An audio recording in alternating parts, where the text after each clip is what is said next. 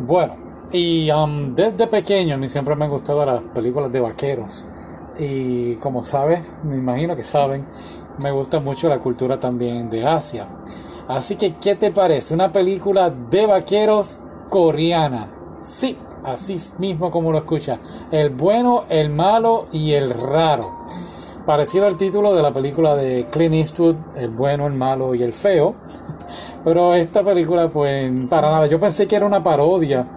Pero no, está muy buena. Y trata de. Pues. Vamos a, vamos a ponerlo de esta forma. Vamos a hablar de los personajes, el bueno, el malo y el raro. Y el malo es contratado para robar un mapa. Y este mapa pues tiene un tesoro, por decirlo así. Pero ¿qué ocurre? Cuando el malo va a robar el mapa, el raro aparece y roba primero el mapa. Y entonces pues se empiezan como quien dice a perseguir. Pero lo interesante es que el bueno es un caza recompensa que está en busca de el malo, el raro y otros más. Pero se concentra más bien en ellos dos.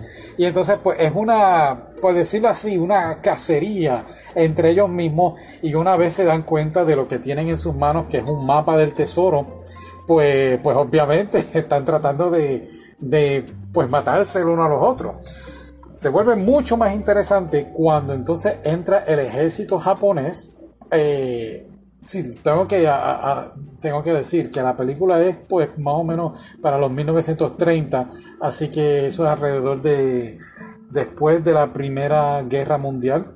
Así que pues te ponen como que Japón está invadiendo, si no me equivoco, es a China y a Corea y todo esto fueron eventos que explotaron después de la Segunda Guerra, pero no vamos a hablar de eso.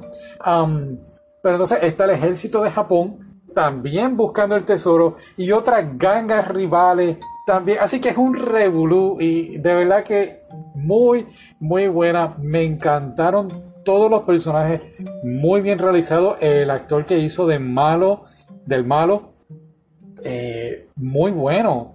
Eh, eh, este, tú sentías ese que se metió en el papel completamente. El raro fue, para mí, fue un chiste, pero a la misma vez no era que no era raro de que era la parte cómica. Sí hubo una que otra escena cómica, pero también tenía sus partes serias. Y creo que él también hizo un excelente personaje. El bueno era pues, pues el vaquero principal, por decirlo así. Y lo más que me gustó de él es que pues representaba ese, ese estilo de vaquero que estás acostumbrado a ver como John Wayne o Clint Eastwood o Kevin Costner, ¿sabes? El, el vaquero silencioso, el que puede hacer de todo y de verdad que las escenas de acciones, acción brutal.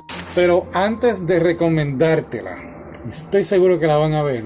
Um, y me puedes contactar en Instagram, porque es que el final es una cosa inesperada. Y me refiero cuando encuentran el tesoro. No esperaba eso eh, me estuve hasta riendo porque es que no sabía ni cómo, cómo reaccionar honestamente.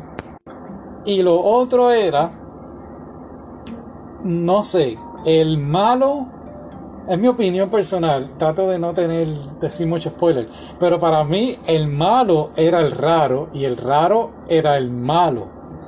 Vas a ver la película y creo que vas a entender por qué lo estoy diciendo, aunque el raro pues él pues él cambia, ¿no? Él, dice por qué entonces él es de esa forma.